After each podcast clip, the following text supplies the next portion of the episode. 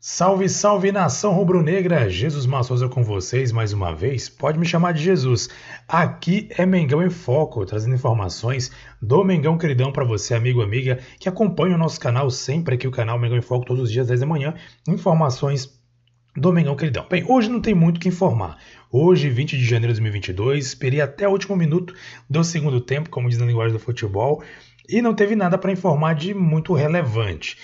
É, as negociações com o Michel não avançaram. Na verdade, o GE trouxe informação curiosa que o Goianésia, que eu creio que foi o time que de alguma maneira profissionalizou primeiramente o Michael, notificou o Flamengo por percentual do Goiás em caso de venda. Né? O clube informou que o Goiás tem uma dívida de 719 mil reais com o Goianese, ou seja, na possível venda do Michael, é, tem que se repassar um valor também para o Goianésia, que foi um time lá do Goiás, menor do Goiás, que vendeu, que tem um percentual também em cima do Michael. Então, o Michael aí, é, a venda do Michael vai aí render nos cofres de três clubes: Goianésia, Goiás e o Flamengo, obviamente, que é o principal detentor dos direitos do robozinho da Gávea. Até o momento, até hoje, até a hora que eu estou gravando esse podcast, um pouquinho antes das 10 da manhã, nenhuma informação a respeito da venda do Michael e tudo segue aí é, as negociações. Vamos esperar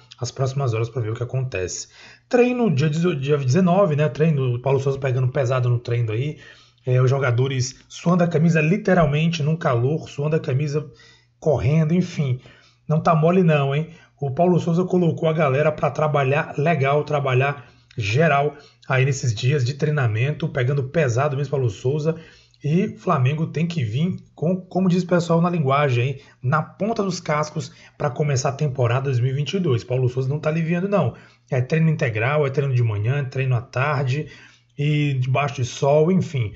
Flamengo tem que render aquilo que pode render. Eu concordo plenamente com o Paulo Souza nessa questão nessa situação. Bem, especulações. A gente não gosta muito de falar de especulações, mas estão especulando muito que o Flamengo está em negociação com o Everton Cebolinha. Everton Cebolinha está aí no mercado para ser negociado. O Flamengo entrou na briga, de acordo com o que dizem jornais, setoristas, pessoas que acompanham.